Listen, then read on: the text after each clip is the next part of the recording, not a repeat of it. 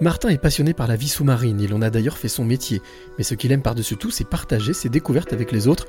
C'est ce qu'il a décidé de faire dans son livre consacré au corail. C'est la rencontre inspirante du jour. Moi, c'est Martin Colognoli. Je suis de formation en biologie marine et je suis aussi photographe.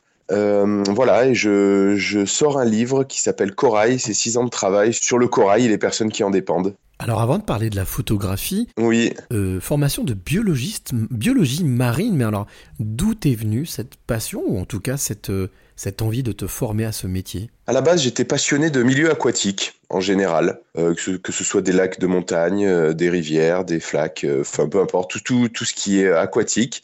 Et du coup, je me suis, je me suis focalisé là-dessus et la biologie marine est venue de façon naturelle euh, parce que ce sont les, quand même les, les, les, plus grandes surfaces sur notre planète et c'est là où on retrouve le plus de biodiversité. Donc euh, doucement, j'ai glissé vers la biologie marine et la spécialisation sur, euh, sur le corail. Le fait de te plonger comme ça dans ces univers silencieux et mystérieux, c'est aussi peut-être l'envie de découvrir l'indécouvrable ou en tout cas de d'aller dans quelque chose qui soit un peu plus profond, un peu plus, un peu plus vrai? Pas forcément en termes de profondeur, mais c'est vrai que le, milieu aquatique est, euh, en fait, c'est un autre monde, vraiment. Euh, C'est-à-dire qu'entre l'air, euh, la vie dans, dans l'air et la vie dans l'eau, il y a vraiment une très très très grande différence, que ce soit déjà par rapport à la gravité, que ce soit par rapport à la vie aussi, c'est-à-dire que l'eau est vivante beaucoup plus que l'air. Euh, voilà, on retrouve des bactéries, du plancton, euh, des, des, des, millions d'organismes par litre d'eau. Donc je pense que c'est ça qui m'a qui m'a fasciné dans les milieux aquatiques, en fait, ce, cet autre monde euh, que je connaissais pas du tout, mais qui était euh, étudié déjà. Donc euh, voilà, s'intéresser à ça. Ça veut dire que tu pratiques forcément la plongée sous-marine? Alors, bah alors il n'y a pas besoin pour étudier les milieux aquatiques de pratiquer la plongée sous-marine, mais oui, je la pratique. voilà, aussi un peu d'apnée. Euh, qui est beaucoup plus efficace et beaucoup plus simple et beaucoup plus beaucoup plus beau à pratiquer aussi. Hein, euh, voilà la pratique de l'apnée. Donc euh, voilà, c'est les deux choses que je pratique un peu pour et puis pas mal de, de de flottaison aussi, rester en surface et puis découvrir euh, ce qui se passe dans très peu d'eau. Tu parlais aussi du fait que tu étais passionné par la photo, donc tu es photographe. Euh, ce livre, donc s'appelle Corail. Quel était l'objectif? C'était de mettre en avant, en exergue justement cette beauté sous-marine, ou de, en même temps, tu le parlais, tu le disais tout à l'heure, de sensibiliser? Euh, alors, bah, il faut, il faut peut-être remettre un petit peu d'historique là-dedans.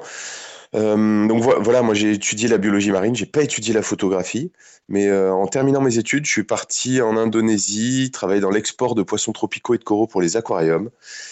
Et c'était un métier que j'ai trouvé assez destructeur des milieux naturels, mais aussi euh, de l'exploitation humaine. J'ai arrêté et là j'ai cofondé l'association Coral Guardian, qui a pour but la protection des récifs coralliens à travers l'implication des communautés locales qui en dépendent.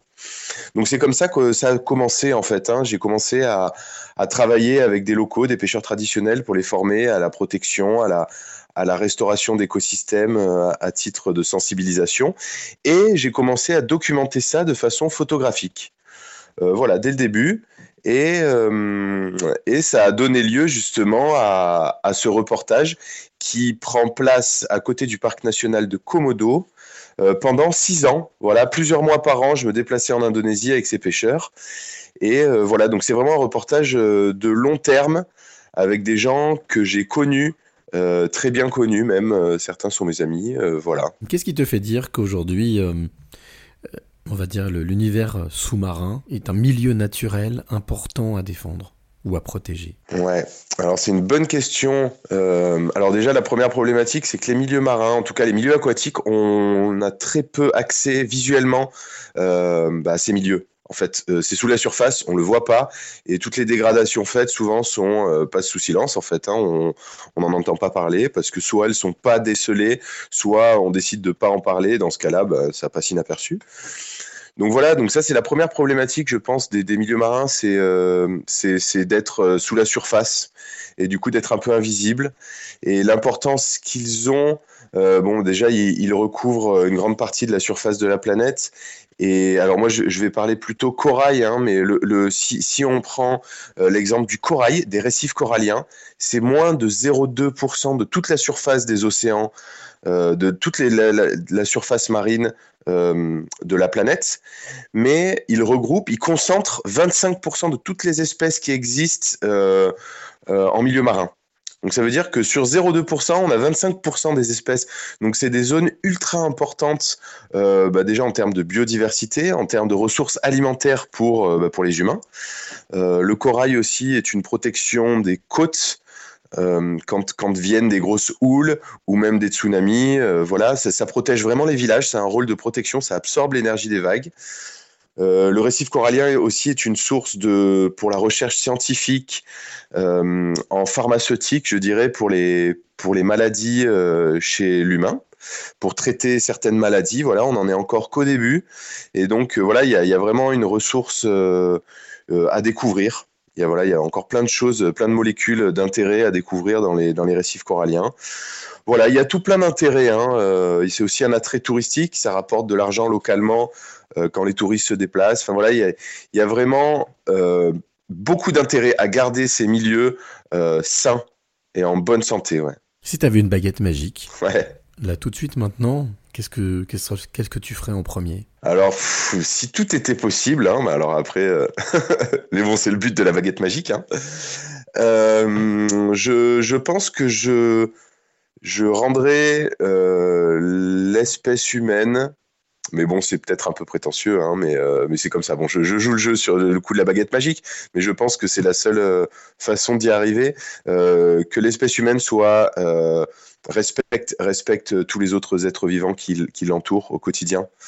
voilà. Et je pense que si, si c'était le cas, avec une vision de long terme, voir le futur sur plusieurs générations, je pense qu'on pourrait bien mieux vivre avec tous les êtres vivants qui nous entourent sans forcément les détruire ou euh, prendre le pas sur eux. Ce serait, ce serait mon coup de baguette magique, voilà.